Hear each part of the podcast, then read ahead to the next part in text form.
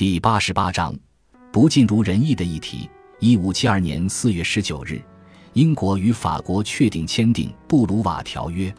条约中订定，两国将互相提供军事与海上援助，对抗共同敌人。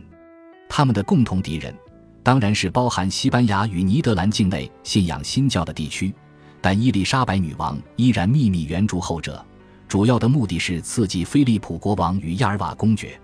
这项条约的签订，意味着英国在欧洲再也不孤单，同时也等同于结束了法国对玛丽斯图亚特的支援。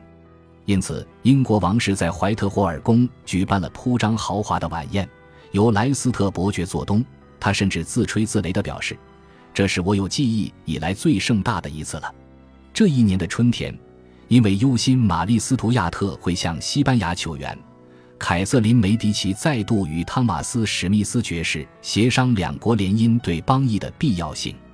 耶稣啊！王太后叹了一口气：“贵国女王难道看不出这么简单的道理？若她不婚，危险就永远存在；若她风光嫁入欧洲贵族世家，还有谁胆敢威胁她的安危？”史密斯点头表示同意，并回答：“若伊丽莎白女王陛下有个孩子。”那这些胆敢前来挑战王权的麻烦人物，像是苏格兰女王或其他想要置他于死地的人，根本就没戏唱了。为什么只要一个孩子？为什么不生个五六个？凯瑟琳王太后忍不住问。毕竟她自己就生了十个，她若能生一个，就谢天谢地了。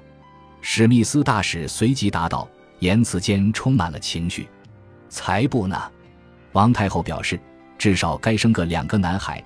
以防其中一个死了，然后再生个三四个女孩与我们联姻，并与其他国家贵族成亲维持国力。为什么？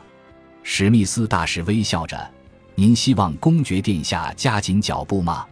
凯瑟琳王太后笑着说：“我当然非常希望。”她表示：“我认为在我有生之年至少会有三四个吧，这样我也不需要翻山越岭跨海去看女王陛下和他们了。”六月时。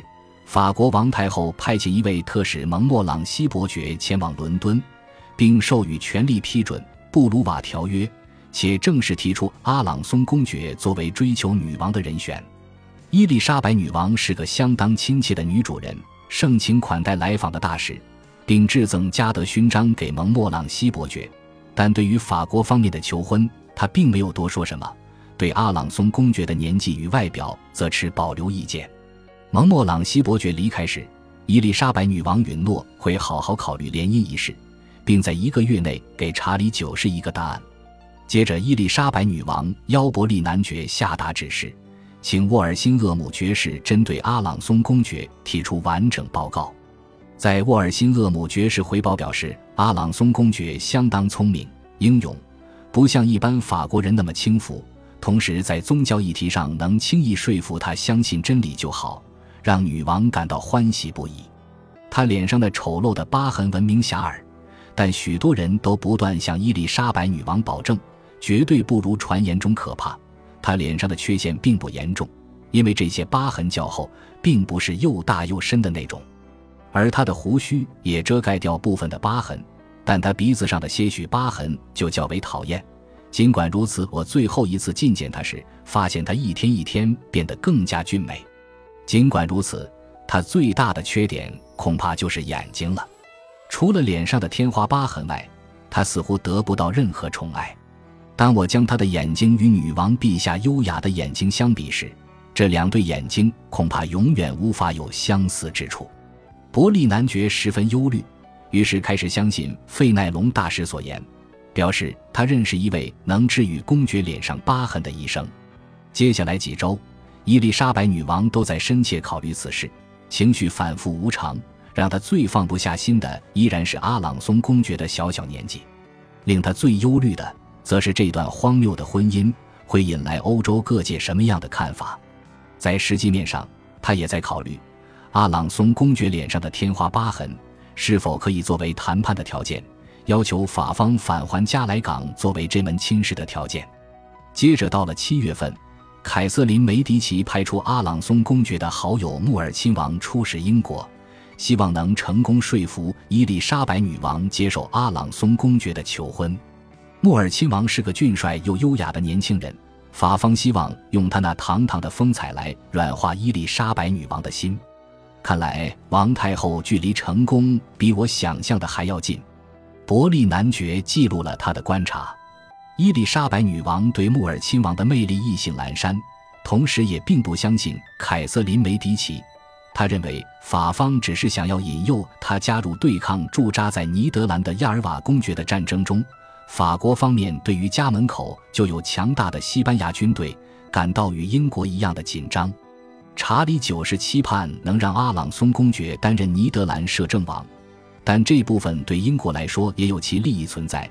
由法国军队驻扎在尼德兰，对伊丽莎白女王来说也无法舒缓紧绷的情势。毕竟，女王陛下认定比起西班牙驻军，瓦洛王朝并不稳定，也不值得相信。一五七二年七月，伊丽莎白女王又有了度假心情，于是穿越泰晤士河谷，与英国中部地区展开一场出巡长征。在特欧伯兹接受伯利男爵的款待后，女王于二十五日抵达高兰城。国玺大臣尼可拉斯·贝肯爵士在赫特福德郡的宅邸新落成，于是他协同担任学者工作的太太安库克，与两位学识极高的儿子安东尼与弗朗西斯。一同欢迎女王莅临。女王对于这座宅邸的豪阔气派丝毫不敢特别，阁下似乎将房子建得太小了。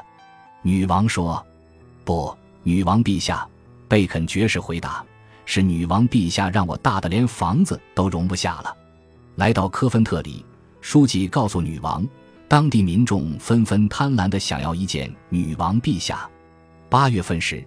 他花了整整一周的时间待在华威，在公爵夫人的陪伴下，女王坐着五顶马车抵达，好让群众争夺女王风采。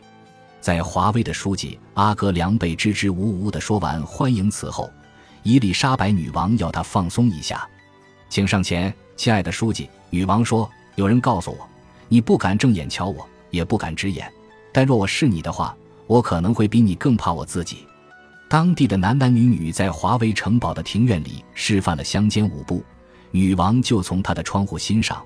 女王陛下似乎心情相当好，相当开心。一天在城堡中用晚膳的时间，他坚持要穆尔亲王陪坐在他身旁。接着，他以激赏的心情看着女王弹奏竖琴给所有的宾客听。他们私下交谈了几回。一天晚间，穆尔亲王甚至陪着女王。去看公爵与公爵夫人安排的灿烂烟火与模拟水上战斗，牛津伯爵也参与了这些活动。女王看起来都相当愉悦。不幸的是，这些活动却因为爆竹与烟火点燃的火花，造成城里四栋民宅起火燃烧，附近还有一栋亨利考伯先生的房舍遭到焚毁而蒙上阴影。伊丽莎白女王亲自对他与他的妻子表达了遗憾。并在臣子之间发起了募捐，募得二十五英镑又六十三便士。尽管穆尔亲王相当努力，伊丽莎白女王依然不愿意允诺接受阿朗松公爵的追求。他向费奈隆大使表达了疑虑，并坚持若不亲眼见见阿朗松公爵，就无法下决定。法国大使费奈隆则表示，法王与王太后相当愿意安排一个见面的机会，但唯一的条件是。他必须先答应成婚。他回答自己必须先与公爵见面，确定彼此相爱，才能给确定的答案。伯利男爵此时正遭受严重痛风之苦，只能坐着单车加入出巡的行列。他已经开始怀疑这场联姻可能无法实现了。到了八月二十二日，伊丽莎白女王抵达了凯尼尔沃斯，接受莱斯特伯爵的招待。当地举办了相当高贵的运动赛事。但到了九月三日这天，女王出外打猎，一名信差带着沃尔辛厄姆爵士从巴黎送来的信抵达，而这是一封让女王流泪的信。他取消接下来的所有娱乐节目，并将穆尔亲王送回法国去。一名常驻伦敦的西班牙探子通知亚尔瓦公爵，伊丽莎白女王将负责音乐与表演的艺人送走，再也没有舞蹈、滑稽剧，这些负责娱乐女王的人近来无所事事。因为英国皇室有不尽如人意的议题要思考。一五七二年八月二十四日，法国发生的事件，几乎撕裂英法两国好不容易建立的邦谊。查理九世的妹妹法兰西公主玛格丽特与信仰新教的纳瓦拉国王亨利大婚的这一天，心怀不轨的天主教吉斯派系在凯瑟琳梅迪奇的支持下，企图谋杀胡格诺教派首领加斯帕德科利尼将军，因为他逐渐获得国王的重视，使得王太后感到相当妒忌。这个计划最后虽然失败了，却在巴黎引发了一场暴动与惊慌。八月二十四日是圣巴托罗谋日前夕。在法王查理九世不情不愿的协助下，凯瑟琳·梅迪奇下令诛杀城中所有的胡格诺派教徒。天主教徒群起屠杀了所有被他们揪出的胡格诺派教徒。巴黎发生的这场血案导致三千到四千人丧生。接下来四天，同样的滥杀情形蔓延各省，让死亡人数攀升到一万人。感谢您的收听。喜欢别忘了订阅加关注，主页有更多精彩内容。